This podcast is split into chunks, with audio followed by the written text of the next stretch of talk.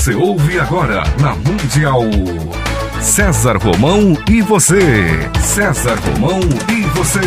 Um programa alegre, descontraído interativo, onde o ouvinte é o seu próprio terapeuta.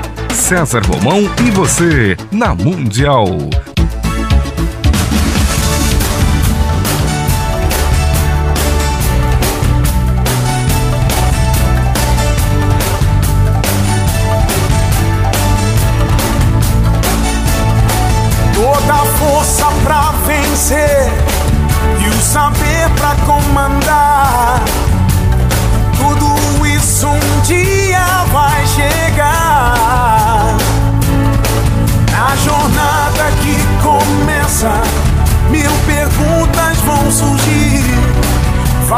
Vai achar suas respostas, vai saber aonde ir. Só você vai encontrar liberdade pra viver. E um dia então será como um grande. Olá, que saudade de você. Tava com saudade? Eu estava, tava morrendo de saudade. Que bom, que bom, que bom, que bom. Eu aí, você aqui na sua, na minha, na nossa querida Rádio Mundial. Programa César Romão, aqui. Você sabe a missão do nosso programa, né? É, você já sabe. Quando esse programa terminar, eu espero que você seja uma pessoa ainda mais especial. Espero que você seja uma pessoa ainda com mais vontade de realizar os seus sonhos. Espero que você seja uma pessoa mais, mais, mais, mais, mais fantástica do que você é. Um dia então será como um grande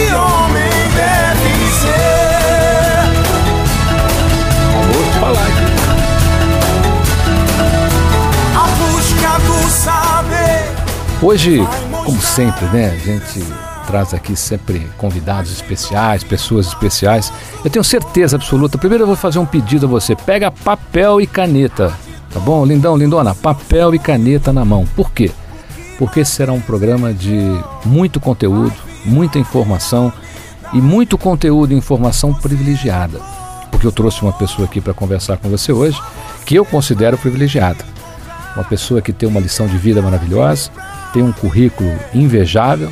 Ele é escritor, é conferencista, é presidente da HSM e entre outras coisas. é, Essas não são, na minha opinião, as melhores qualidades dele. Eu vou dizer depois quais são as melhores qualidades dele aqui, aqui para você. E ele, eu tive o prazer agora recentemente de estar no Hotel Transamérica, num maravilhoso lançamento de livro. Aliás, eu, eu gostaria de dizer que foi um lançamento de livro que foi muito especial. Por quê? Porque foi um lançamento de livro com uma palestra muito fantástica dele. E mais especial que isso, né? Ele, num determinado momento da palestra, ali deviam. O auditório estava lotado, acho que tinham lá umas 500 pessoas, que é o que cabia ali. E ao final da palestra ele disse assim às pessoas que lá estavam: Como vocês são meus convidados e vieram até aqui, eu faço questão de presenteá-los com o livro. E gentilmente ele, ele presenteou cada pessoa ali com o seu mais recente livro. E neste lançamento de livro, muito me emocionou também o depoimento do Saleb, que também faz parte da HSM, é o vice-presidente da Isso. HSM E fundador, né? e fundador é da o HSM. S do HSM. É o, é, o, é o grande S, né? aquele que fica no meio. E ele fez um depoimento muito emocionante que eu um dia gostaria que um amigo meu subisse ao palco e fizesse um depoimento daquele numa abertura de um evento meu. É claro, você já deve ter desconfiado de quem que eu estou falando aqui. Carlos Alberto Júlio, muito obrigado por estar no programa César Romão aqui na Rádio Mundial. Eu que agradeço essa abertura toda, nem mereço essa abertura toda, mas o prazer, na realidade, é meu, você sabe disso. Olha, de todo o seu currículo, deixa eu deixar o teu site aqui já que o pessoal já vai começar a visitar.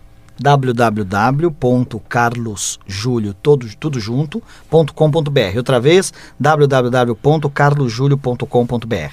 De todas as suas qualidades e que formam o seu imenso currículo, é, a que mais me toca em você e a, a que mais eu acho fantástica é a sua capacidade e a sua ligação com o vender e a sua história de vida juntamente com o seu pai. Numa foto que eu já vi algumas vezes e sempre me emociono quando vejo essa foto, de você junto ali numa mercearia, junto com seu pai, lá no Ipiranga, foi isso? Isso, no bairro do Ipiranga, lá no Sacomã. Então olha aqui, você que é do Ipiranga, onde a Rádio Mundial arrasa de audiência, você tem aqui um conterrâneo hoje do seu bairro que tem uma atuação mundial. Ele, através do seu conhecimento, conquistou continentes, abre continentes hoje, através do seu livro, através da sua gestão na presidência da HSM. Carlos Alberto Júlio, eu quero começar perguntando a você. Hoje você olha para trás, analisa o teu começo, analisa como é que foi. O que é que você não faria hoje? Ou faria tudo igual? Muito Essa é uma pergunta muito difícil, né? Eu, algum tempo, aí não muito, acho que uns 4, 5 meses, eu tive o privilégio de assistir uma das raras palestras do meu mestre, mestre de muitos, né? O professor Francisco Gracioso, que é o presidente da Escola Superior de Propaganda e Marketing. E o tema da apresentação dele era lembranças e sonhos. Ele dizia que lembrança é aquilo que está lá atrás e o sonho é aquilo que você projeta. Mas o que junta a lembrança dos sonhos é o presente. A lembrança são, é o ontem, os sonhos é o amanhã e o que junta isso é o presente. O John Lennon dizia que é, o presente é algo que passa enquanto você pensa no futuro. Não é verdade? E parece que aqueles que vivem do passado, se é um passado de glória, limita a sua o sabor do seu dia a dia, se é um passado de não tantas glórias, às vezes fica sempre sonhando que alguma coisa boa vai acontecer. Quando nós escrevemos esse terceiro livro, que é a Arte da Estratégia, que você foi no lançamento, eu pensei muito nessa questão do passado e do futuro e pensei muito nessa questão, é, o que, que está por trás da arte da estratégia? Será que isso é um livro que eu tenho que escrever só para quem quer montar uma estratégia para a empresa, para o seu negócio? Ou será que nós também carecemos de estratégias pessoais? Né? E na verdade, a estratégia é aquilo que entrega um sonho. Né? E não basta sonhar, você tem que correr atrás desse sonho. Só que isso não é tão esotérico ou tão romântico como às vezes as palavras nos permitem configurá-lo. Isso é uma coisa técnica mesmo. Saber onde você quer chegar é o começo de você traçar um caminho para atingir os seus sonhos. Né? Então, quando você faz essa pergunta, bom, você olhando lá para trás, o que, que você faria, o que, que você não faria? Tem coisas, por exemplo, que eu acho que são grandes acertos na minha vida e que eu acho que eu posso compartilhar com o, o, o teu público, que é um público que é muito ligado na, na, nas coisas significativas da vida, nas coisas importantes da vida. A gente vê como você começa o programa, a música que você põe, como é que é para cima, e você inicia o programa dizendo: Olha, você tá bem, eu tava com saudade, também tá, mas tá bom, nós vamos colocar alguma coisa a mais aqui que vai te ajudar a crescer, a se desenvolver, a ser uma pessoa melhor. Né? E entender que crescimento não é material nem financeiro, crescimento é você olhar no espelho e falar assim, puxa, como eu gosto de mim, como eu estou bem comigo mesmo. E há uma coisa aí que é importante, um dos acertos que eu tive no meu passado. Aliás, faz agora um mês que eu acabei de executar mais um, uma partezinha desse plano. Eu tenho o hábito de viajar com meus filhos separadamente. Né? Nada errado com a minha mulher, nada errado com, com viajar com os filhos juntos. Mas uma vez por ano eu viajo, ou com o Tiago, ou com o Júnior, separadamente. E é impressionante o amálgama, é impressionante como é, é, é, cada vez que nós voltamos uma viagem, seja uma semana ou dez dias, como nós dois somos diferentes, como nós nos auto-impactamos, como eu bebo na sabedoria e na experiência dos meus filhos, e como eles também, com certeza, é, entendem os meus valores, as minhas preocupações, as minhas fraquezas, que é muito importante que o teu filho saiba que você também é fraco, porque a imagem de pai como é que é? O meu pai, pai não pode ser fraco, não. Pai pode ser fraco, pai chora, pai tem problemas. E eu acho que isso é uma, uma simbiose que acontece quando você se permite estar 5, 10, 15 dias sozinho com aquele teu filho. Você não divide ele nem com o outro filho. Além do que você viaja no interesse dele, né? Eu estive agora, foi uma viagem maravilhosa. Eu passei 10 dias com meu filho em Israel e com meu filho mais velho, que é médico. Né? Aliás, eu mandei um e-mail para você lá em Israel fazendo um pedido. Não É. sei se você chegou a receber. Claro que eu recebi sim. Para que você botasse a mão lá na É. Gruta da Natividade por mim e deixasse lá uma. Um Então, oi. Só que deixa eu dizer uma coisa para você que talvez você Tá tendo acesso não, ainda? não tem acesso. Não tem mais acesso. É, o que acontece, você pena, sabe né? que é, Belém, Ramallah e, e agora a faixa de Gaza são áreas exclusivas dos palestinos. Então, onde você tem gestão e segurança palestina, é, num, o, o, turista não é bom que entre porque você não sabe o que está acontecendo. Nas áreas que você tem, mesmo áreas que você tem Palestina, mas com segurança israelense, o turista pode entrar porque o problema não é com você mesmo. De toda maneira, Israel é um país maravilhoso, eu adorei, adorei a experiência. E o mais importante, é, Israel tem uma coisa assim, quer dizer, a terra praticamente todas as religiões, claro que você tem as religiões do, do Oriente também aí que, é, que são importantes, significativas, mas é, é, algo de mágico acontece naquelas terras. E eu diria para você o seguinte, eu tenho esse meu filho que, que, é médico, é médico residente lá, lá na Unicamp. E eu estive com ele, ele como médico é uma pessoa que tem que ser um pouco mais fria, um pouco mais calculista, ali do Equador. Mas nós estamos lá no Monte da Bem-aventurança, onde Cristo rezou, ou onde Cristo é, é, proferiu o sermão da montanha. E é interessante que eu estava lá, aí eu virei para o meu guia e falei assim, puxa, é do jeitinho da época de, de Cristo? Falou, é, porque aqui não tem construções. E você está vendo a mesma paisagem que Cristo via há dois mil anos atrás. Aí eu olhei, então Cristo, o que acontece? Cristo morava em Nazaré, né? Nazaré é uns 30 quilômetros mais ou menos ali, você via, então ele vinha de Nazaré, descia uma montanha, passava onde hoje é Tibérias, né?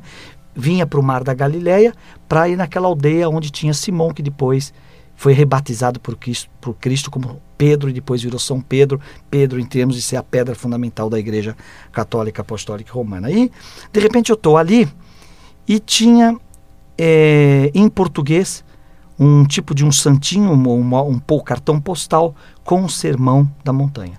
E eu fiz uma primeira leitura mental, bem-aventurado todo aquele e comecei a ler, aí me emocionei. Quando eu percebi que o Tiago estava do meu lado, eu resolvi ler em voz alta e comecei a ler em voz alta.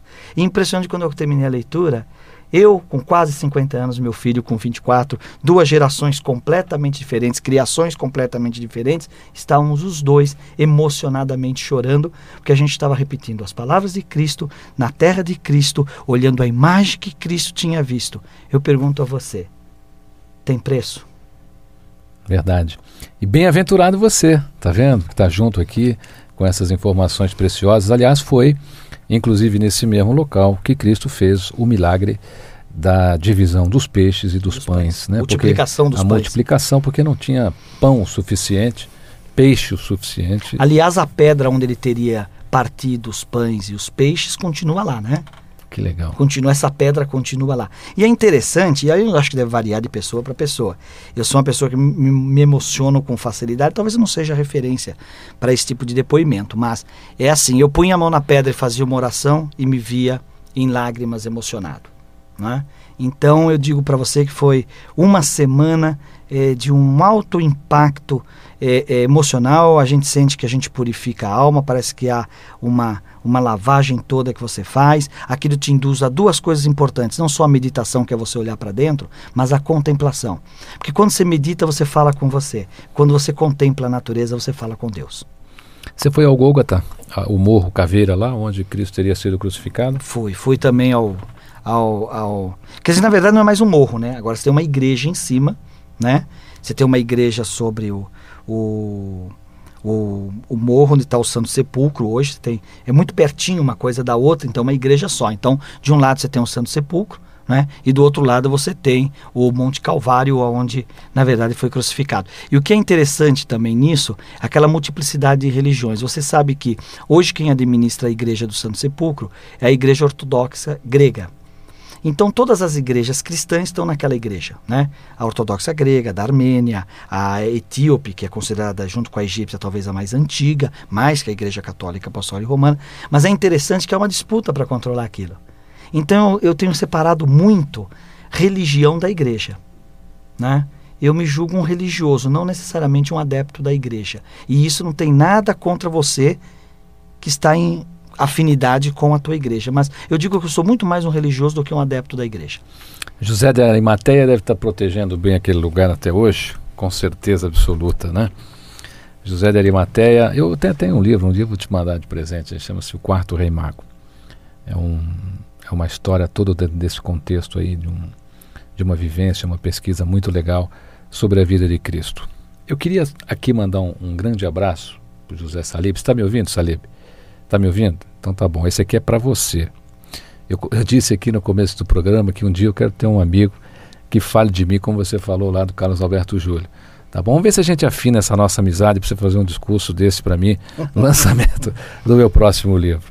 O novo livro de Carlos Alberto Júlio chama-se A Arte da Estratégia. Pense grande, comece pequeno e cresça rápido. Muito rápido, Carlos Alberto Júlio. É interessante porque eu não, quando eu terminei, até terminar o livro, eu não tinha chegado à conclusão. Se o título virava subtítulo, o subtítulo virava título. Porque essa coisa do pense grande, comece pequeno e cresça rápido, para mim é algo, é, é, é, mais do que uma frase de efeito. Eu acho que isso, isso para mim é quase que um dogma para fazer negócio ou para iniciar algo novo. Né? E tem tudo a ver com estratégia. Então deixa eu explicar esse, antes de te responder é, quão rápido, né? Quer dizer, por que pense grande, comece pequeno e cresça rápido? Porque qual é o problema de você pensar pequeno? É que pode dar certo. De repente. Dá certo e você, você, cria é. uma teia de aranha para você mesmo, né? Não é verdade? Porque você pensa pequeno. Deu certo, você vai ser pequeno. Sabe aquelas pessoas? E não estou dizendo que você não deva pensar assim. Eu, quer dizer, eu não estou dizendo que você não possa pensar assim. Eu acho que você não deve. Mas tem pessoa que pensa assim: puxa vida, tudo que eu queria era um empreguinho, um saláriozinho, uma mesinha naquele cantinho. O que, que você vai conquistar? Um saláriozinho, um empregozinho, uma mesinha naquele cantinho. Nada errado em você pensar grande. Só que é o seguinte: você pensa grande e começa grande. Se você quebra, como é que você volta? Hã? Você acaba desistindo de sonhos possíveis porque você sonhou grande, mas pensou que dava para começar grande. Então, qual é a regrinha que eu digo para você, que eu uso para mim e digo aqui para todos os teus eh, rádio ouvintes? Pensa grande, é importante pensar grande. Agora, começa pequeno. Bom, mas se eu penso grande e começo pequeno, quando é que eu vou ser, como é que eu vou ser grande? Crescendo rápido. O que é que te faz crescer rápido? É a estratégia é saber o que você quer, como você vai chegar lá, é ter um plano. E dentro desse plano, ter foco, ter disciplina e ter organização. Isso serve para um vendedor, porque vendas é sim um exercício de foco e disciplina e organização. Isso serve para um grande empresário. Se você pegar qualquer um, pega um, um enorme empresário, pega o Abílio Diniz, por exemplo, com o Grupo Pão de Açúcar. Como é que ele recuperou o grupo? Você imagina que o Abílio, na década de 80, o, a, a rede Pão de Açúcar estava quebrando, a família estava abandonando por questões financeiras e, além de tudo, ainda foi sequestrado.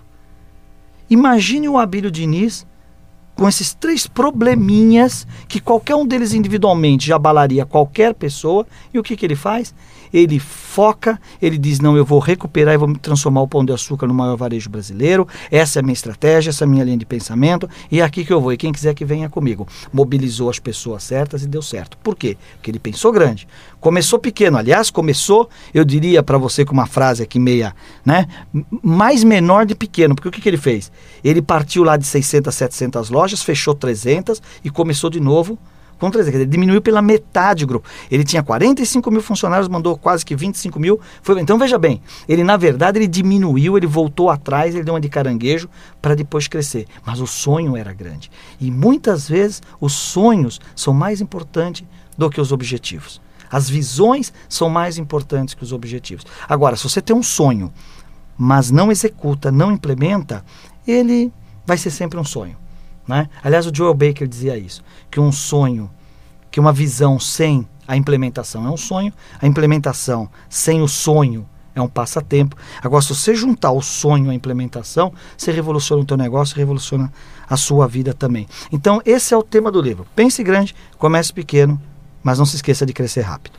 Joel Baker, para você ter uma ideia, aliás, eu, eu vou até recomendar isso para você. Joel Baker foi quem difundiu no mundo todo a história das conchinhas na praia, lembra? Joga uma, joga O outra. não enigma faz dos paradigmas. Ele tem um, um, um, filme sobre isso que é sucesso no mundo inteiro. O Abel Diniz tem uma frase, Carlos Alberto Júlio, muito interessante, que eu morri de rir quando ele disse essa frase, que o, o pai dividiu o grupo na época em capitanias hereditárias, né? É entre, verdade. entre a família e designou que cada um cuidasse de uma parte.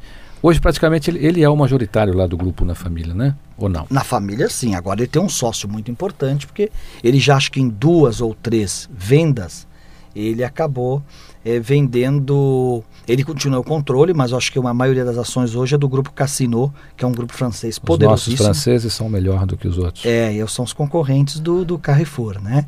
Então, uma briga boa, quer dizer, Pão de Açúcar Cassino versus Carrefour, e eu espero com isso que ganhe o varejo brasileiro, porque se profissionaliza o varejo, as lojas estão cada vez mais bonitas, mais equipadas, mix de produtos melhores. Eu acho que o supermercado ainda precisa resolver um pouquinho essa relação com fornecedores, que ainda é muito tensa, mas eu acho que tudo que vem para profissionalizar é bom.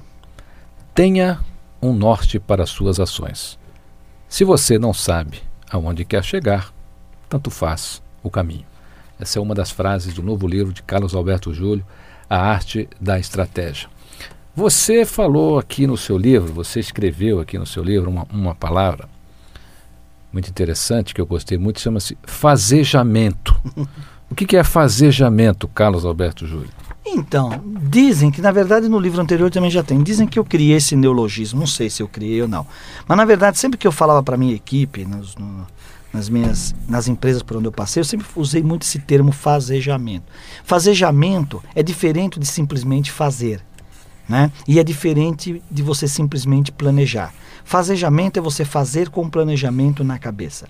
O bom planejamento não é aquele que está é, é, é, é, num, num, num book, num papel ou numa apresentação PowerPoint. O bom planejamento é aquele que a organização toda conhece. Né? E a história é mais ou menos assim. É, é, não basta hoje, como bastava algum tempo atrás, você colocar todo mundo no mesmo barco. Você precisa colocar todo mundo no mesmo barco remando. Mas se você colocar todo mundo no mesmo barco remando, cada um remando, cada um remando para um lado, o barco fica à deriva. Então nós vamos colocar todo mundo no barco remando, remando para o mesmo lugar. Mas ainda aí você tem um problema. Se você colocar todo mundo no mesmo barco remando para o mesmo lugar, remando para o lado errado, mais rápido você vai chegar numa cachoeira e vai despencar. Então o que, que é na verdade a estratégia? É o norte que eu dou para a organização. Eu preciso ter todo mundo no mesmo barco, remando para o mesmo lado, mas remando para o lado certo. Todo mundo que entra no barco já sabe para onde remar, independente de ter um chefe que diga para ele para onde ele tem que ir, é porque ele está com, faz, com o planejamento na cabeça. Ele executa sabendo o que tem que fazer. Aí isso eu chamo de fazejamento. Você acredita, você fala muito sobre autoavaliação a cada capítulo do seu livro. Aliás, eu vou repetir aqui: A Arte da Estratégia. Pense grande, comece pequeno e cresça rápido. Autor Carlos Alberto Júlio, Negócio, editora. É um livro da série Pique Profissional. Depois o Carlos Alberto Júlio vai dizer o que é aqui, que é um- praticamente um, um- o segundo livro de Carlos Alberto Júlio, o primeiro Reinventando Você, que nós já fizemos até um programa muito especial. Não, na verdade, esse é o terceiro. Esse é o É, terceiro. o Reinventando é o ah, você primeiro. tem um, um, a magia de da nego- dos negociação. negociadores, que é da Isso. série Pique Profissional também. Exatamente. Então são três livros: Reinventando Você, A Magia da Negociação e A Arte da Estratégia. Você fala muito, Carlos Alberto Júlio, em cada capítulo sobre autoavaliação. Você acredita que as pessoas hoje no Brasil têm problema de autoavaliação, tem problema de se olhar no espelho, tem problema de dizer eu estou bem aqui, eu estou ruim ali, eu preciso melhorar aqui. Eu, eu pessoalmente, eu, eu acho que o brasileiro, eu pessoalmente acho que o brasileiro tem um, tem um grande conflito nesse processo de autoavaliação.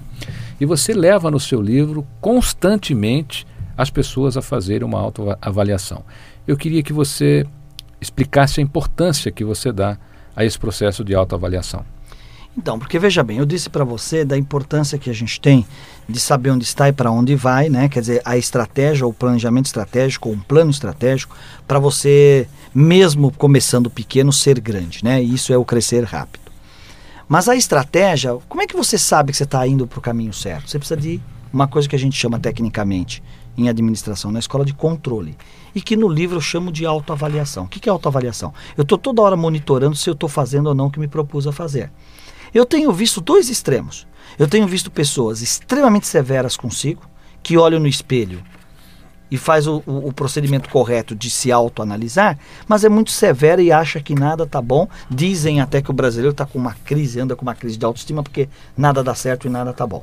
E a gente tem aquelas pessoas que acham que isso não é importante. Eu não preciso olhar para o espelho, eu sei o que eu estou fazendo, etc e tal e tal. Eu acho que o difícil de você olhar para o espelho é não querer que você que o espelho se comporte como espelho, né, da eh, da gata borralheira ou da rainha da gata borralheira que vai dizer sempre que tá tudo bem que você é linda, maravilhosa, etc e tal e tal. Quer dizer, o teu espelho, aliás, o Drucker diz que a ética é você é o espelho, é aquele espelho que você olha e consegue fazer as perguntas certas. A autoavaliação que tem no livro são perguntas para ver se você está fazendo aquilo que o livro está te propondo que você faça. Né? Então, hoje em dia, a gente sabe o seguinte: é muito mais difícil, e você, como jornalista e como um, um comunicador aqui da Rádio Mundial, sabe? É muito mais difícil perguntar do que responder.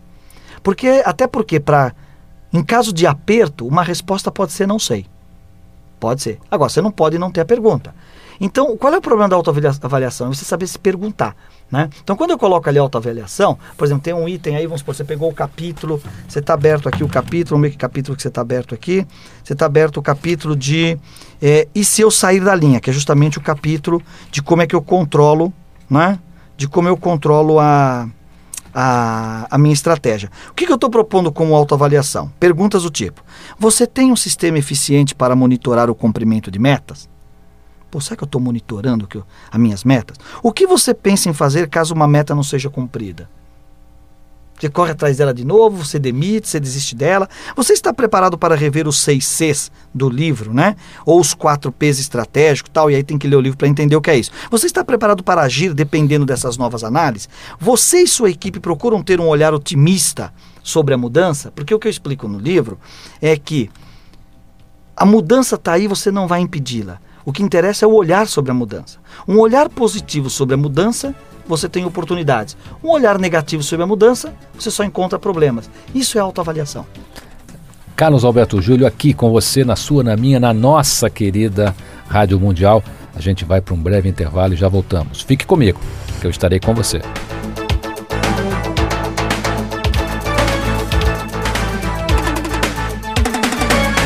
Estamos apresentando o programa César Romão e você.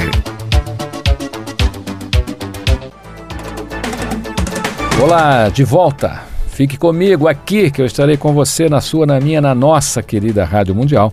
Nós estamos conversando com o escritor, conferencista, presidente da HSM, meu querido amigo Carlos Alberto Júlio. Carlos Alberto Júlio, neste seu novo livro, A Arte da, da Estratégia, você tem 10 regras de ouro da estratégia. Ô, ô, Lindona, Lindão, eu falei para você pegar papel e caneta, não falei? Vai então precisar. você pega, pega agora, já, aí, pega agora aí, tá? Porque o Carlos Alberto Júlio vai dizer quais são as 10 regras de ouro da estratégia. Enquanto você pega, e, e eu vou perguntar para ele o seguinte: a importância de você carregar, Carlos Alberto Júlio, essas regrinhas. Até você fez, se você pegar a orelha do livro do Carlos Alberto Júlio, ele fez até um, um, um como se fosse um marca-texto para você destacar cabe no seu bolso, cabe na sua bolsa. Dobra, plastifica e leva com você. Carrega de noite, tá bom? Papel? Caneta? Tudo bem? Então tá bom. Lá vai, Carlos Alberto Júlio citando a você as 10 regras de ouro da estratégia. Pois não. Então vamos lá. A primeira é: tenha um norte para as suas ações. Tenha um norte para as suas ações. E eu já expliquei isso no, na, quando exemplifiquei o caso do, das pessoas no barco. Quer dizer, o que é ter um norte para as suas ações? É você saber para onde você quer levar o seu negócio. Se for uma estratégia pessoal de carreira, o que você quer fazer com a sua carreira ou com a sua própria vida. Então tenha um norte, tenha um objetivo claro. O que, que você quer para você em 2006? Podia aproveitar, estamos quase em novembro, quase no final do ano. Por que você não começa a planejar o teu 2006? O que, que você quer para você, para a tua carreira, para o teu negócio, para 2006? Segunda regra, descubra onde sua empresa está hoje. Descubra onde sua, sua empresa está hoje. Isso significa você saber exatamente é, quais são seu, qual é o potencial do teu negócio, da tua empresa. Se for uma estratégia de carreira, onde você está hoje como profissional, que idiomas que você fala, qual é, quem é você vis-a-vis o relacionado com o mercado, quem é você? Como é que é o teu negócio? Né? Entenda exatamente onde você está. Cuidado, quais são as duas armadilhas? Se você se subestimar, você começa atrasado. Se você se superestimar, você acha que está saindo na frente, mas não está. Então, quanto mais preciso isso, melhor. Vai num papelzinho e coloca pontos fortes, pontos fracos, o que, que eu tenho que melhorar e o que, que eu tenho que colocar na vitrine. Então, determine onde você está. Regra número 3. Estabeleça objetivos desafiadores mais alcançáveis. O que, que significa isso? Esse norte da regra 1 é um conjunto de objetivos. Isso é o norte, quer dizer, eu quero no final do ano que vem é, estar trabalhando numa empresa de primeira linha assim assim, eu quero estar ganhando tanto por mês, eu quero estar num cargo mais ou menos nesse nível. Isso é, isso são objetivos claros, isso é o norte para sua organização. Agora, não adianta se você hoje é, sei lá, caixa num banco, colocar como objetivo que você quer ser diretor o ano que vem. Não vai acontecer. Agora, também se você falar que você quer ser um caixa melhor remunerado, será que não é muito pouco? Então o objetivo tem que ser desafiador, mas alcançável. Objetivo fácil, você alcança com facilidade e não cresce. Objetivo impossível, você desiste dele porque ele é impossível. Regra número 4. Desenhe um caminho diferente de todos os demais. Desenhe um caminho diferente de todos os demais. Muitas vezes nós optamos pelo caminho mais curto, não necessariamente é o melhor. O importante é você tentar ser diferente. O que, que é estratégia? É buscar um posicionamento que só você tenha. Volta lá na tua análise das tuas, da tua situação atual. Vê se você acha nas tuas características algo que seja só seu, algo que seja exclusivo seu, que você faça melhor do que ninguém. E eleja isso como algo que vai te diferenciar. Eleja isso como um possível caminho para você se colocar no mercado ou para o seu negócio, se a gente estiver falando do seu negócio. Regra número 5. Amarre a estratégia com ações práticas. Execute. Amarre a estratégia com ações práticas. Isso significa execução. Se não arregaçar as mangas e não sair fazendo, nada acontece. Então, todo dia de manhã, olha para os teus objetivos e fala, e fala para você mesmo. O que, que eu tenho que fazer hoje, já que eu quero buscar isso para o final do ano que vem? Para o seu negócio, para a sua carreira ou mesmo para a sua vida pessoal. Regra número 6. Controle é fundamental o tempo todo. Controle é fundamental o tempo todo. E nós já falamos sobre isso. O controle é a autoavaliação. Se pergunte ao final de cada semana se você está evoluindo ou não, se você está fazendo progressos, se o seu negócio está fazendo progresso em relação aos objetivos que você visualizou lá na regra número 1. Um. Regra número 7. Lembre-se a estratégia é o caminho para você alcançar o mais rápido possível seu objetivo. Então tenha sempre em mente, vou repetir para você que está anotando. Lembre-se, a estratégia é o caminho para você alcançar o mais rápido possível seu objetivo ou seus objetivos. Isso significa o seguinte, que o caminho que você vai traçar para alcançar os, os seus objetivos é isso que importa. Eu estou caminhando sobre ele ou não? Muita coisa vai acontecer para te tirar desse caminho. Muita coisa vai acontecer. Mas o teu foco e a tua disciplina é essencial para que isso realmente é, é, aconteça. Regra número 8 Eficácia operacional não é estratégia, mas é igualmente necessária. Vou repetir. Eficácia operacional não é estratégia, mas é igualmente necessário. Aqui é um tema um pouco mais técnico, mas eu quero só dizer para você o seguinte: o fato de você ter uma estratégia não quer dizer que você não tem uma boa operação. Agora, o fato de você ter uma boa operação não quer dizer que você tem uma estratégia. Agora, se você tem os dois, é dinamite. É o que nós falávamos no primeiro bloco sobre o Joel Baker. Eu tenho o sonho mas eu corro atrás dele. Eu tenho objetivos claros, mas no dia a dia eu estou correndo para alcançá-los. Afinal de contas, aquela frase que está lá no livro do Paulo Coelho, que não é dele, mas é uma frase muito interessante: se você tem um sonho, o universo conspira para que você o cumpra, significa eu sei o que eu quero, então eu faço as escolhas que me levam a atingir aquilo que eu quero. Estratégia é escolha. Regra número 9. Todos podem utilizar ferramentas acessórias Todos podem utilizar ferramentas acessórias. E nessa regra, só lendo o livro, porque eu dou um monte de ferramentas que podem te ajudar na implementação. Ferramentas de finanças, de marketing, etc. Inclusive com a literatura onde você vai buscar esse conteúdo. E, portanto, chegamos à regra número 10. Torne-se a pessoa certa no lugar certa e faça o mesmo com os membros de sua equipe. Vou repetir. Torne-se a pessoa certa no lugar certo e faça o mesmo com os membros da sua equipe. Uma estratégia é entregue por pessoas. Né? E pessoa só tem uma regrinha: pessoa certa no lugar certo. Pessoa certa no lugar errado, a pessoa vai embora, desanima, desestimula. A gente conversava com isso antes do programa, sobre isso antes do programa. Agora, pessoa errada no lugar certo quebra a empresa. E aí você tem que ter uma habilidade. É aquela recepcionista que quando você chega, ela está lixando a unha não olha para você. E você não aperta diz, o botãozinho para abrir é, é, a porta. Só quer o quê? Vai lá com quem? Aí liga uma amiga dela. e ela fica passando receita para amiga na sua frente. Olha, pessoa certa no lugar certo é fundamental. Inclusive com recepção, eu acho que as pessoas têm que tomar muito cuidado hoje, né, Casal Júlio? Porque a recepção é a porta da sua empresa, é como se você estivesse ali recebendo a pessoa que está chegando. Deixa eu dizer uma coisa para você. Sabe as duas coisas que eu mais reparo quando eu vou numa empresa? E sabe que eu visito muitas empresas, né? Como presidente da HSM, a gente tem um relacionamento muito amplo com as empresas e é uma das minhas das minhas tarefas diárias visitar as empresas. Eu reparo na recepção e no banheiro. Porque a recepção é a porta da entrada, né? E o banheiro quando você entra numa empresa, aliás, eu digo isso para aluno em sala de aula. Às vezes o aluno fala: Puxa, professor, estou com duas propostas de emprego, a empresa A e a empresa B. Qual das duas o senhor acha que eu devo aceitar? Eu falo assim: Você já foi no banheiro das duas? Não. Então vai no banheiro das duas. O que você gostar mais do banheiro, você entra. Professor, o senhor está maluco? Eu estou falando aqui de um grande banco e de uma grande empresa industrial e eu vou decidir pelo banheiro? Eu digo sim. Porque a empresa que tem um banheiro limpinho, cheirosinho, com papel higiênico de boa qualidade, com sabonete direitinho, está preocupada com seus funcionários. E se ela está preocupada com a tua higiene, com o teu bem-estar, é um lugar legal para você trabalhar. Uma outra coisa em recepção que é brutal, né, na minha opinião também, Carlos Alberto são revistas velhas. Gente, é horroroso. Olha, dentista, médico, deixa eu, a gente vai falar sobre isso aqui porque é horrível você chegar num consultório de dentista, você chegar num consultório médico e aí você entra lá e aquele monte de revista velha que o planeta inteiro já olhou, está rasgada, a revista cheira mal. Na verdade, esse é o, é, é, o, é, o, é o item do dentista que você vai falar assim, como é que um dentista desse ou uma, uma, uma pessoa dessa vai poder cuidar de mim, né? É muito difícil. Você passa muito por isso? Ah, sem dúvida nenhuma. Aliás, é o seguinte, o meu irmão é dentista. Né? E eu digo para ele, coloca a revista nova, inclusive a revista da HSM, HSM Management, porque todos os teus clientes voltados para negócio vão adorar a revista. Mas é verdade, eu acho que é uma questão de atenção. E sabe o que é o pior?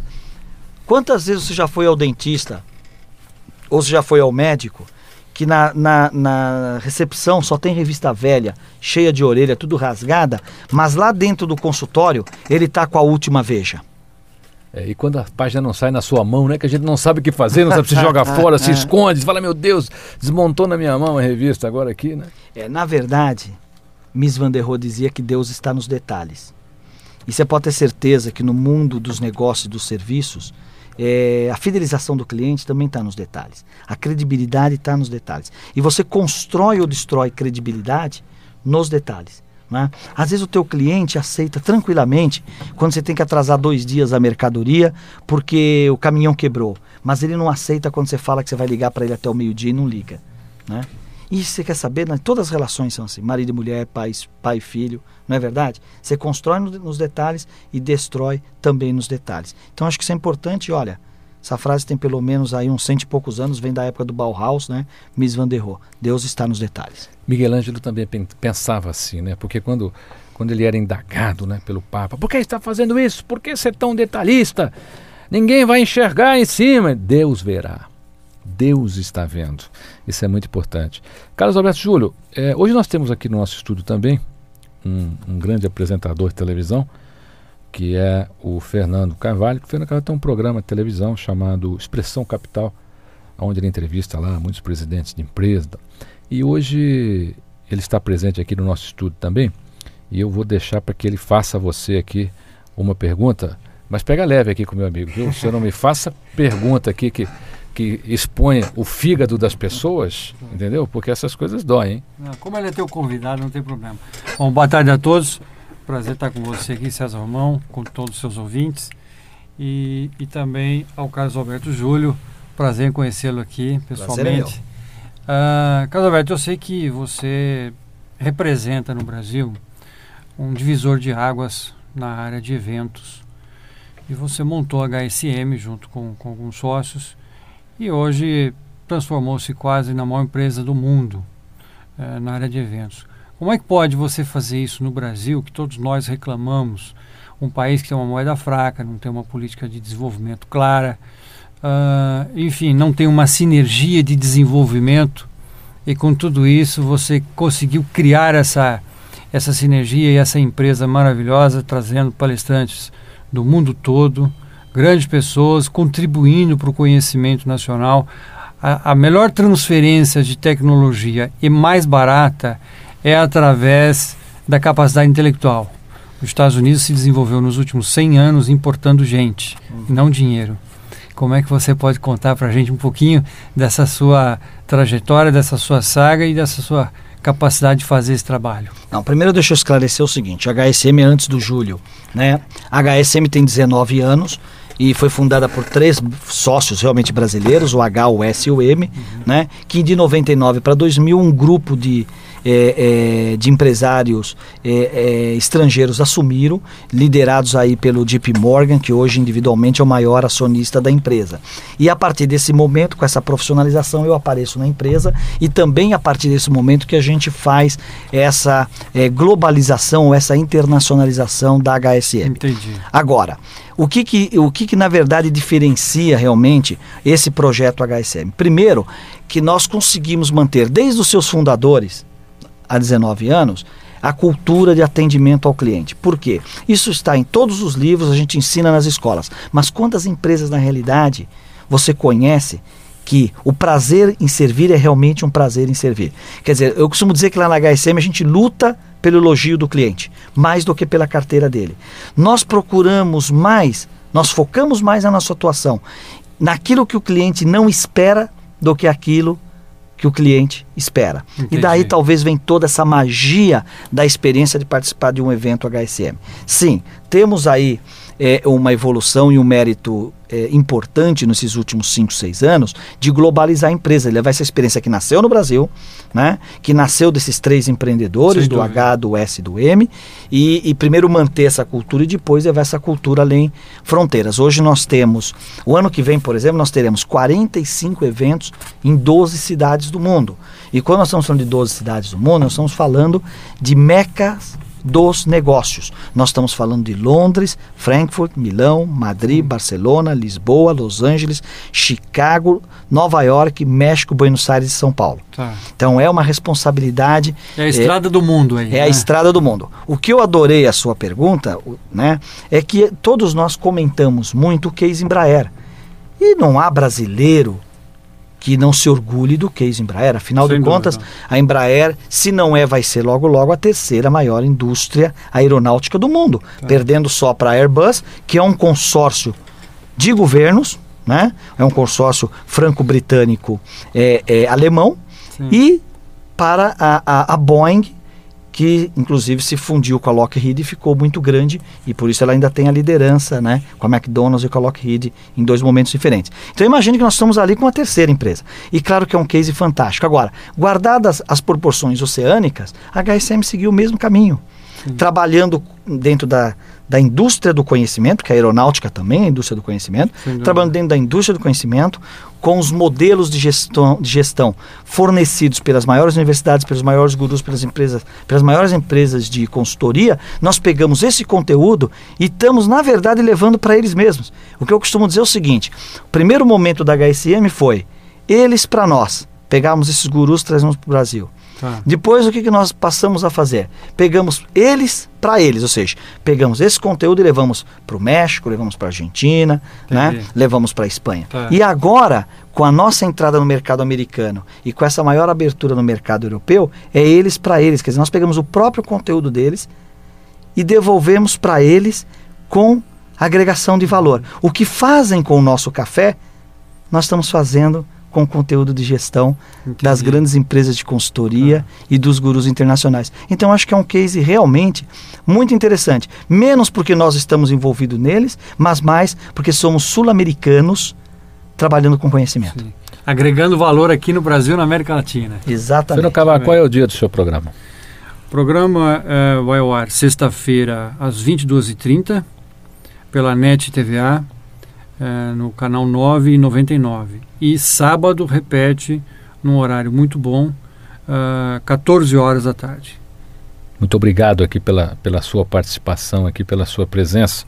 Ainda quero te convidar para expor o seu fígado aqui, como você faz com os seus convidados lá no tá, seu programa de televisão. Tá certo. E vou avisá-los que você estará aqui, ok? É. E eles vão festejar a sua presença aqui, vão me aplaudir de pé quando eu expor o seu fígado. Tá certo. Poxa, será que é tanto assim? Boa sorte em Obrigado, tudo aí, viu? Um grande abraço. Carlos Alberto Júlio, certa vez ser Winston Churchill proferiu no parlamento inglês durante a Segunda Guerra Mundial a seguinte frase: A única coisa que prometo são sangue, suor e lágrimas. Aí você diz no seu livro onde está este texto, no seu livro A Arte da Estratégia, que não é preciso dar o sangue e fazer o resto no sentido literal, mas sim no sentido figurativo. E aí você diz que as pessoas têm que ter pique. O que, que é pique para você? Então, quando eu escrevi o primeiro livro dessa série, A Magia dos Grandes Negociadores, que inclusive está na 17 edição, eu não esperava é, todo esse sucesso do livro, mas negociação é um tema que atrai muita gente, né? Quando eu estava escrevendo o livro e eu coloquei as regras de ouro dos grandes negociadores, de repente, quando eu cheguei assim numa última regra, eu falei, puxa, tudo isso aqui funciona mesmo, porque eu já testei, eu uso, isso vai ser útil para as pessoas. Mas tem pessoas que, além de fazer tudo isso aqui, tem algo a mais. Tem os campeões não só na área de vendas, eu ali estava pensando em negociação, podia estar tá remetendo para vendas, mas os campeões, aquele, aquele grande vendedor, aquela grande vendedora, aquela grande gerente de RH, aquele grande economista, por que, que as pessoas, assim, os diferenciados, eles têm algo a mais? O que, que eles têm de diferente? Eles têm o que eu chamei de pique. E pique nada mais é, quer dizer, na verdade, pique como como a palavra pique quer dizer o quê? A pessoa, ele tem um pique diferente, ele, ele é mais rápido que os outros. Não, ele, mas você fez, ele é mais você inspirador. fez uma coisa com o pique. Você eu fiz um acróstico, eu decifrei. Pique.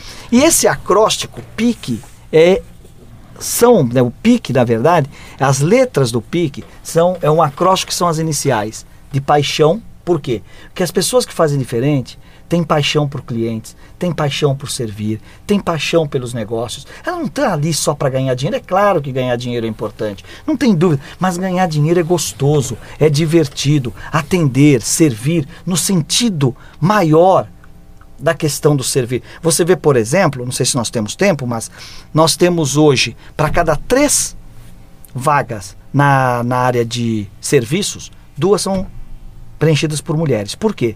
Porque a mulher, diferente de nós, diferentemente de nós homens, ela está acostumada a servir. Mas não é servir com subserviência, é servir com prazer. Você imagina o seguinte: pega um caso muito raro de um casal que você conhece, ela está lá na sala, assistindo televisão e ela vira pro camarada e fala assim, meu próprio marido dela, ô oh, meu amor, você vai à cozinha, traz uma cervejinha para mim. O que, que normalmente acontece? Ele vai à cozinha, pega uma latinha de cerveja e traz para ela. Ele não sabe que ela detesta abrir aquela lata de cerveja. Ele nem abre. Ainda mais num sábado que ela acabou de fazer a unha. Tem o problema da unha aí, né? Problema da unha. Ainda mais agora, né, Carlos Alvarez, que as unhas estão sofisticadas, né? Elas têm aquelas pinturas sofisticadas, se faz numa máquina. E arranha justo né? no sábado. E arranha justo também no sábado. Ela passou duas horas ali naquela máquina fazendo aquela, aquele quadro escultural na unha, né? Não é verdade? E cada agora... uma de um jeito ainda. Eu vi, uma, eu vi uma moça, cada unha era de um jeito. Ou seja, agora a gente customiza o dedo, a unha. Então você veja bem, isso é o que é normal. O camarada trouxe lá cerveja e tal. Agora, perdão, isso que não é usual, mas é o normal do comportamento do homem. Ele trouxe a latinha de cerveja. O que acontece no inverso dessa equação e que é o mais usual. Você está lá vendo o teu futebolzinho, vira para tua mulher e fala: "Meu amor, você vai à cozinha, traz uma cervejinha". Ela vai lá, pega a lata de cerveja que ela detesta abrir e abre. Pega um copo, pega uma bandejinha, uma toalhazinha e se vacilar, vem até um salgadinho. Ela traz tudo numa bandeja e põe do lado, ainda arrasta uma mesinha para o lado da tua da tua poltrona. E sabe por que, ela faz isso?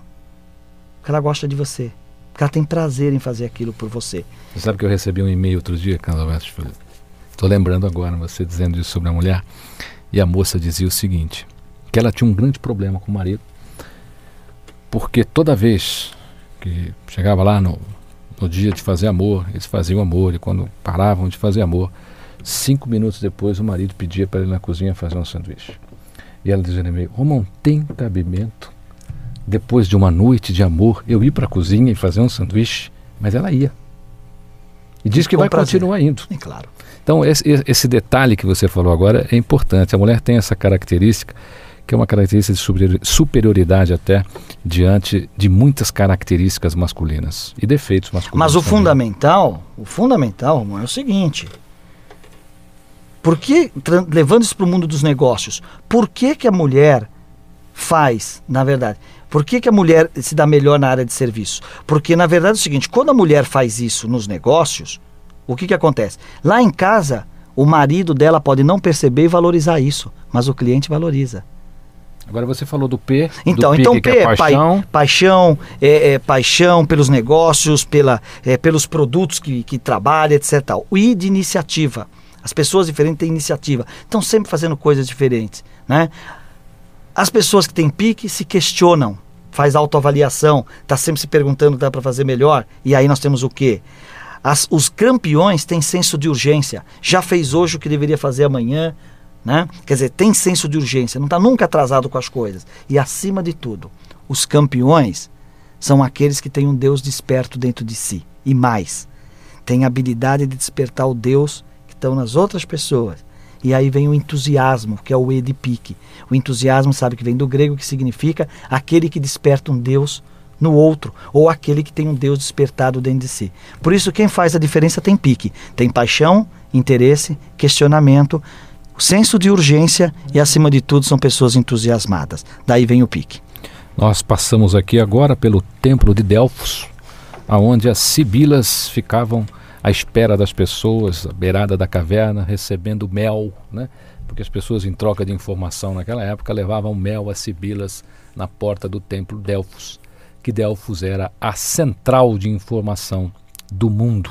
Olha, a arte da estratégia, pense grande, comece pequeno e cresça rápido, é o novo livro de Carlos Alberto Júlio, que é autor também do Reinventando Você, quer dizer, uma maneira de você se reinventar, e a arte da negociação. Site Carlos Alberto Júlio. www.carlosjulio.com.br Esse é o meu site pessoal. E para aqueles que quiserem conhecer um pouquinho da HSM, vale a pena www.hsm.com.br. Uma mensagem final aos nossos ouvintes. A mensagem é o seguinte: quem não sabe para onde quer ir, qualquer caminho serve. Né? Determine para onde você quer ir, tenha sonhos, tenha objetivos claros, depois arregace as mangas, lute por eles, porque você vai alcançá-los, não tenho a menor dúvida disso. E seja feliz. Programa César Romão, fique comigo, que eu estarei com você aqui, na minha, na sua, na nossa querida Rádio Mundial. Como eu lhe prometi, quando este programa terminasse, você seria uma pessoa ainda mais especial, com mais informações para poder fazer da sua vida a vida que realmente você quer viver e não aquela vida que está disponível nas prateleiras do mundo. Fique comigo, que eu estarei com você. Até segunda.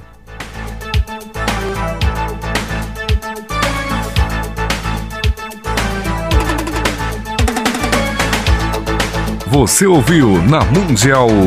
Programa César Romão e você.